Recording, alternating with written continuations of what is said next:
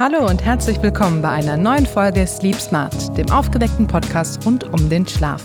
Ich bin Alicia und ich freue mich sehr auf einen neuen Tag mit Markus. Ja, hallo zusammen auch von meiner Seite. Ja, wir sind wieder hier zusammen. Wir sprechen wieder ein bisschen über den Schlaf. Wir haben uns gedacht, heute gehen wir das Ganze mal ein bisschen locker an und beleuchten mal oder besprechen mal ein bisschen darüber, welchen Stellenwert der Schlaf eigentlich in unserem Leben so hat und welchen er haben sollte. Ja, Markus, wie würdest du das denn zu Beginn einschätzen? Denkst du, wir nehmen den Schlaf aktuell ernst? Wir sollten ihn zumindest ernst nehmen, sagen wir es mal so. Und das tut sicherlich auch ein Großteil unserer Gesellschaft. Also Schlaf ist biologisches Phänomen, was sich die Natur nicht umsonst ausgedacht hat. Er ist essentiell, wie wir wissen, für unsere Gesundheit, Leistungsfähigkeit, unsere Stimmung und unser Wohlbefinden. Und wir müssen natürlich aus bestimmten Gründen jede Nacht mindestens sieben bis acht Stunden schlafen. Das hat schon seinen wirklichen Ursprung in unserer Natur. Deswegen ist es umso wichtiger, glaube ich, auch diesem Schlaf einen gewissen Stellenwert einzuräumen. Ne? Und ähm, du hast ja auch ein paar Sachen vorbereitet, wo wir recht schnell sehen, dass viele Menschen das nicht tun. Ne? Ja, genau. Also es ist tatsächlich so, dass immer noch sehr viele Menschen Probleme damit haben, einen guten Schlaf zu finden.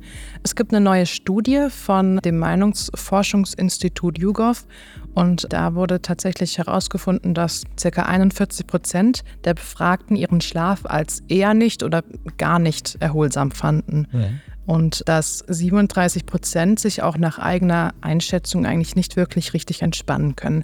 Und ich denke schon, dass das sehr deutlich ist. Das ist ja mehr als jeder Dritte, der Probleme mit dem Schlaf hat. Mhm. Und darüber möchte ich einfach jetzt auch mit dir sprechen, weil es eben so wichtig ist, dass wir dem Schlaf auch eine Priorität einräumen, weil er eben darüber bestimmt und auch daran beteiligt ist, was wir tagsüber schaffen und erledigen und wie wir uns tagsüber fühlen. Es wurde auch bei der Befragung herausgefunden, dass tatsächlich 45 Prozent der Befragten angeben, dass sie wenig Zeit für sich selber haben und für die eigenen Interessen und dass sie auch unter Freizeitstress leiden. Wenn wir jetzt überlegen, woran es eigentlich liegen könnte, dass so viele Menschen Probleme mit dem Schlaf haben, dann ist, glaube ich, Stress wahrscheinlich eigentlich der größte Faktor, den wir aktuell sehen, oder? Ja, wir können sagen, dass Stress einer der Hauptfaktoren für einen schlechten Schlaf ist. Das ist durch Studien belegt und das zeigt auch im Endeffekt das, was du jetzt gerade gesagt hast. Ich finde eigentlich in den Daten, die du gerade genannt hast, äh, was anderes auch spannend. Wir sehen, dass ein Teil der Befragten, was ja auch die Bevölkerung repräsentiert, wirklich ein Problem mit dem Schlaf hat, sich nicht genügend Zeit räumt, die Priorisierung nicht richtig hat oder es einfach nicht hinbekommt, richtig oder ausreichend erholt zu schlafen. Der andere Teil kriegt es dann wiederum hin. Und ich glaube, das spiegelt auch so ein bisschen unsere Gesellschaft wider. Man muss, glaube ich, gewissen Dingen im Leben eine gewisse Priorität einräumen. Und dazu gehört ein gesunder Lifestyle. Da spielt die Ernährung mit, da spielt die Bewegung mit, da spielt vielleicht auch ein gewisses Körperbewusstsein mit. Wir wissen auch aufgrund vieler anderer Studien, die gezeigt haben, dass natürlich auch einem gesunden Lebensstil die Bildung zusammenhängt, der Bildungsstatus, der soziale Status zusammenhängt. Also wir müssen aufpassen, dass das Thema Schlaf und Gesundheit, glaube ich, in der Zukunft allgemein in der Gesellschaft einen anderen Stellenwert bekommt und die Personen, die es vielleicht noch nicht wissen oder für sich erkannt haben, über verschiedene Wege dazu aufgeklärt werden, dass es wirklich ein fundamentaler Teil auch des Alltags sein sollte, darauf zu achten, gut zu schlafen und sich auch gesund zu verhalten. Ja, das stimmt. Ich habe schon das Gefühl, dass man endlich wegkommen muss von diesem Leistungsdruck, dass man immer nur ähm, leisten muss und dass man gar keine Zeit für den Schlaf hat. Früher hat man ja auch oft gesagt, ja, Sleep is for the weak, ja. Also mhm. wer schläft, der verliert. Und das ist halt etwas, das man wirklich aus den Köpfen so ein bisschen rausholen muss. Denn der Schlaf ist ja alles andere als verlorene Zeit. Ja? Also wir müssen ja schlafen, das ist ja auch lebensnotwendig. Mhm. Und man sollte auch einfach nicht das Gefühl haben, dass wenn man schläft, dass man was verpasst. Ich denke, manchmal ist es auch gerade heutzutage jetzt mit Social Media zum Beispiel diese Angst, dass man was verpasst, ja, diese FOMO, dass man nicht up to date ist, dass man, wenn man abends nicht noch im Bett liegt und durch Instagram scrollt, irgendwas verpasst, ja. Auch das ist ganz wichtig, dass man das für sich versteht, glaube ich dass der Schlaf einfach nicht diese verlorene Zeit ist und dass es nicht bedeutet, dass man weniger vom Tag hat, wenn man gut schläft. Richtig, da hast du völlig recht. Und das ist aber auch wieder das Thema, wie aufgeklärt sind die jeweiligen Personen und wie ernst nehmen sie auch dieses Thema. Mhm. Ne, wir wissen ja alle, Theorie und Praxis sind immer sehr unterschiedliche Dinge. obwohl viele Menschen wissen, dass dem Schlaf eine gewisse Priorität eingeräumt werden sollte, tun sie es nicht. Am Ende glaube ich, muss man auch woanders anfangen. Ich hatte erst äh, jetzt neulich eine Unterhaltung mit einer Person aus äh, dem betrieblichen Gesundheitsmanagement oder ich, wir haben auch regelmäßig Kontakte zu großen Konzernen. Und es ist häufig so, dass in Unternehmen auch ein hoher Leistungsdruck ist. Und das, was du sagtest, Sleep is for the Week, ist leider noch in vielen Vorstandsetagen oder auch großen Unternehmen irgendwo in den Köpfen verankert. Das bedeutet, wenn von der Chefetage vorgelebt wird, dass Schlafen eigentlich überbewertet wird, weil ne, wird ja häufig wird ja auch gerade in Unternehmen, die Schichtdienst haben, dann gesagt, ähm, wir müssen mehr auf den Schlaf achten, wir müssen mehr auf die Schichtpläne der Mitarbeitenden achten. Und wenn dann so Kommentare kommen, ja, schlafen kann man ja zu Hause, wir sind in der Arbeit, um zu arbeiten, dann ist es meiner Meinung nach eine Sichtweise, die nicht mehr zeitgemäß ist. Wir müssen schauen, dass sowohl in den Berufen, Berufszweigen und Unternehmen, aber auch in Schulen und, und Bildungseinrichtungen das Thema eine andere Gewichtung bekommt weil wir mittlerweile wissen, dass der Schlaf eine fundamentale Rolle auch nicht nur für die Erholung spielt, sondern auch Dreh- und Angelpunkt für gewisse Erkrankungen oder andere Störungen sein kann. Ne? Schlaf ist eng verbunden mit unserem Ernährungsverhalten, Stressverhalten, das begleitet Symptom zum Teil auch einer Depression. Und am Ende ist es, glaube ich, umso wichtiger, dieses ganzheitliche Bild irgendwo ein Verständnis zu haben, damit man auch einen Großteil der Menschen, sei es jetzt die Belegschaft eines Unternehmens, Schülerinnen und Schüler oder auch andere Personengruppen, dann erreicht. Ja, da hast du vollkommen recht. Ich glaube, das wird tatsächlich noch viel zu einseitig gesehen, dass der Schlaf eben was Privates ist, was man dann zu Hause macht. Aber er hat eben auch die Wirkung auf alles, was am Tag passiert, ja. Und Natürlich kann ich eine Zeit lang wenig schlafen und früh aufstehen und zur Arbeit gehen und alles geben, aber irgendwann wird das halt auch mich treffen und dann werde ich den Schlaf brauchen. Also ich glaube, langfristig muss man, wie du schon sagst, auch dann im Beruf, in Schulen und so weiter den Schlaf priorisieren, weil letztendlich wird ja auch sehr viel für gesunde Ernährung gemacht oder man muss genug trinken, Hygiene und so weiter. Das wird ja alles auch von Menschen erwartet, einfach tagtäglich als Voraussetzung. Aber ein guter Schlaf, der gehört ja eigentlich auch dazu. Der hält uns ja auch am Leben. Und, und Natürlich, den müsste man also ja das, eigentlich das muss dann Teil auch der Routine werden. Ne? Ja, ähm, genau. Ich sehe gar nicht nur den Schlaf alleine dort als zentralen Punkt. Ich glaube, es geht um ein besseres Verständnis für ein ganzheitliches, gesundes oder ein ganzheitliches Gesundheitsbewusstsein. Ich habe jetzt vor ein paar Tagen erst im Deutschen Ärzteblatt eine Studie gesehen der KKH. Äh, das ist eine Krankenkasse, die hat eine Befragung gemacht. Die hat gezeigt, dass in Deutschland die Inzidenz der Adipositas drastisch gestiegen ist. In den letzten Jahren je nach Bundesland zwischen 30 und 50 Prozent. Das heißt, es gibt viel, viel mehr übergewichtige, stark übergewichtige Menschen. Und wir haben lange gedacht, das liegt nur daran, dass Adipositas eine Disbalance ist zwischen schlechter Ernährung und mangelndem Bewegungsverhalten. Mittlerweile wissen wir, dass ganz viele andere Einflussfaktoren auch eine Rolle spielen. Unter anderem vor allem auch ein zu kurzer oder nicht erholsamer Schlaf und ein erhöhtes Stresslevel was natürlich auch wieder miteinander zusammenhängt. Also wir wissen, dass schlechter Schlaf zu einer erhöhten Cortisolausschüttung führt oder zu einem höheren Cortisol-Level per se.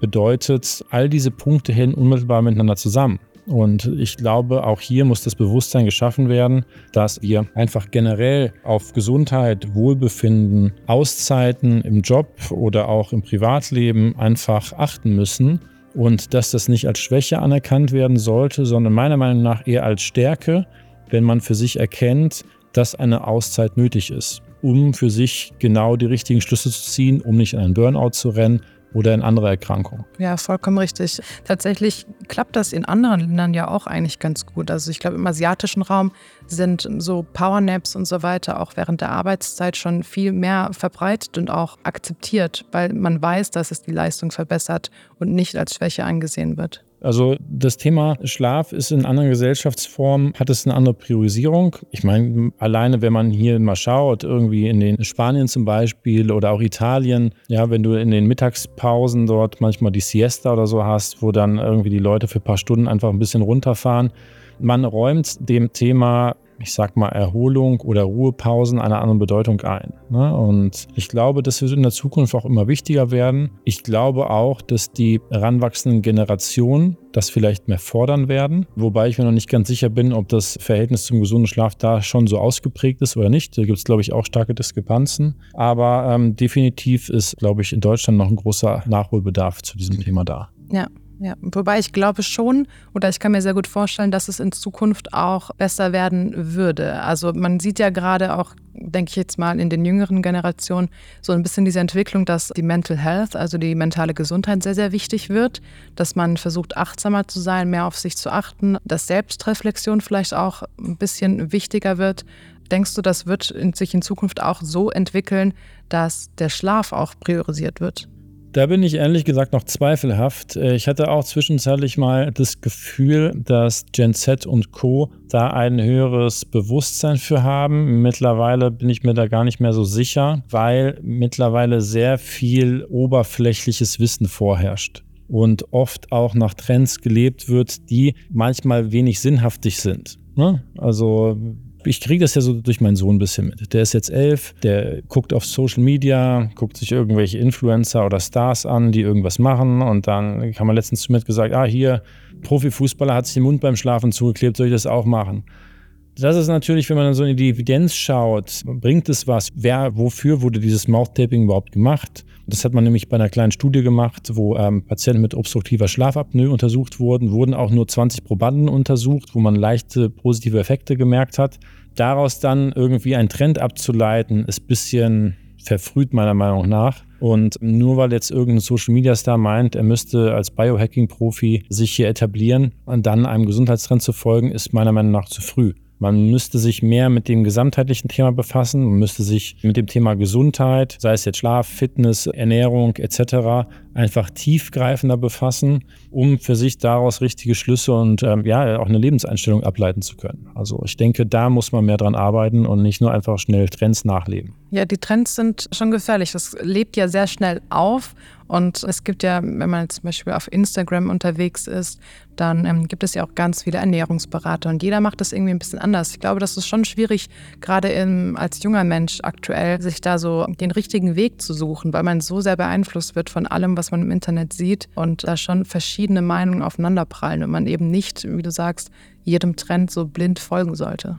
Genau so ist es. Die Wahl der richtigen Informationsquellen ist wichtig und dann am Ende für sich einen Ausgleich zu finden neben dem Berufsalltag, der einem hilft, glaube ich, eine mentale und auch körperliche Balance irgendwo zu halten. Ne? Aber da können, wie gesagt, Arbeitgeber meiner Meinung nach, Schulen oder andere Institutionen, in denen man vielleicht dann irgendwo verankert ist, ähm, eine Vorreiterfunktion einnehmen. Ich glaube, das ist wichtig, dass, dass man auch daran denkt, diese Bereiche zu fördern. Und wir sind zum Glück auch mit einigen sehr, ich sag mal, proaktiven und fortschrittlichen und auch innovativen Unternehmen in Kontakt, wo wir sehen, dass diese Themen frühzeitig beleuchtet werden oder auch wurden schon in der Vergangenheit, dass man schaut, wie kriege ich das hin, dass meine Mitarbeitenden vom mentalen Status, vom körperlichen Status gesund bleiben, leistungsfähig bleiben, auch Lust haben, in die Arbeit zu gehen, dass ich weniger Krankheitstage habe und äh, auch das Thema Schichtarbeit, was ja wirklich auch immer noch einen großen Prozentsatz auch der arbeitenden Bevölkerung beeinflusst das darf man nicht vergessen. Da wird auch immer mehr getan, um zu gucken, wie kann man vielleicht den Biorhythmus der Menschen mit beachten. Wie kann man durch eine Veränderung der Schichtpläne oder durch eine noch bessere Routine vielleicht im Alltag den Menschen helfen, mit diesen veränderten Bedingungen in regelmäßigen Zeitabständen klarzukommen. Und da wird viel getan, aber das ist natürlich noch nicht flächendeckend und ähm, für die gesamte Gesellschaft zutreffend. Ja, also es ist zumindest schon mal sehr wertvoll, dass viele Arbeitgeber da jetzt so ein bisschen aufwachen und auch mehr darauf achten. Und vielleicht wird sich das in Zukunft ja auch noch ein bisschen weiter ausbreiten, dass die Leute wirklich in allen Bereichen dabei unterstützt werden, dann auch besser schlafen zu können. Wollen wir hoffen, ja? Ja, noch eine Frage habe ich an dich, und zwar, wenn wir gerade schon von den Trends gesprochen haben. Es gibt ja diesen einen Trend, beziehungsweise das ist ja eher so eine umfassende Beschreibung, und zwar Biohacking. Das ist ja jetzt auch seit einigen Jahren sehr, sehr beliebt geworden. Das heißt, es geht ja um die Selbstoptimierung oder auch die Leistungssteigerung. Und Manche sehen ja auch Schlaf als Biohack an. Würdest du das auch so unterschreiben? Nein, also erstmal muss man sagen, vielleicht bin ich da auch schon zu alt für, aber Biohacking, was ist ein Biohacking? Am Ende muss man sagen, Schlaf ist ein grundlegendes Verhalten, was über Millionen von Jahren einfach in der Natur aufrechterhalten wurde und das ist essentiell. Also wir müssen schlafen und äh, Schlaf ist für mich kein Biohacking. Wenn man natürlich jetzt dahin geht und sagt, wie kann ich meinen Schlaf noch ein wenig optimieren, durch gewisse Faktoren, um noch mehr rauszuholen, geht das mehr in die Richtung des Biohackings sicherlich. Man muss immer überlegen, das ist für mich auch so eine Sache, welche Trends und welche Nischen versucht jemand gerade aufzumachen. Ne? Biohacking ist ja nichts anderes als eine Kombination aus, ich möchte mein Verhalten durch Bewegung, Ernährung, Rituale, Meditation oder andere Dinge einfach optimieren. Das Thema der Selbstoptimierung ist das ja. Ne? Und das sind Dinge, die sind ja nicht neu. Ne? Die haben jetzt nur einen anderen Namen bekommen. Dass Menschen einfach auf einen optimalen Lebensstil geachtet haben, das ist ja jetzt nichts, was in den letzten letzten Jahren entstanden ist. Man hat es einfach nur anders genannt. Nichtsdestotrotz glaube ich, dass gewisse Dinge sinnvoll sind aus diesem Bereich. Jetzt einfach rumzulaufen mit der Blaulichtfilterbrille den ganzen Tag, finde ich jetzt nicht so sinnvoll. Ja? Äh, man muss es, glaube ich, für sich testen. Es gibt für alles Pro und Kontras. Auch Thema Blaulichtfilterbrillen. Es gibt Menschen, die können gut damit fahren. Hängt davon ab, hänge ich viel vom PC, habe ich generell, bin ich eine sensible Person? Wie sieht mein gesamter Lifestyle aus? Bei manchen Menschen kann es was bringen. Es gibt Studien, die sagen wiederum, Blaulichtfilter bringen wen wenig.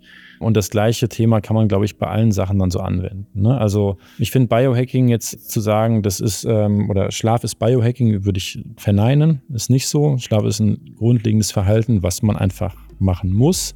Den Schlaf zu optimieren finde ich durchaus sinnvoll, indem man auf eine gesunde Abendroutine achtet, auf eine optimale Bettumgebung vielleicht. Ja, Temperatur hatten wir schon mal angesprochen in früheren Folgen. Es muss kühl im Schlafzimmer sein, es muss dunkel sein, es sollte ruhig sein.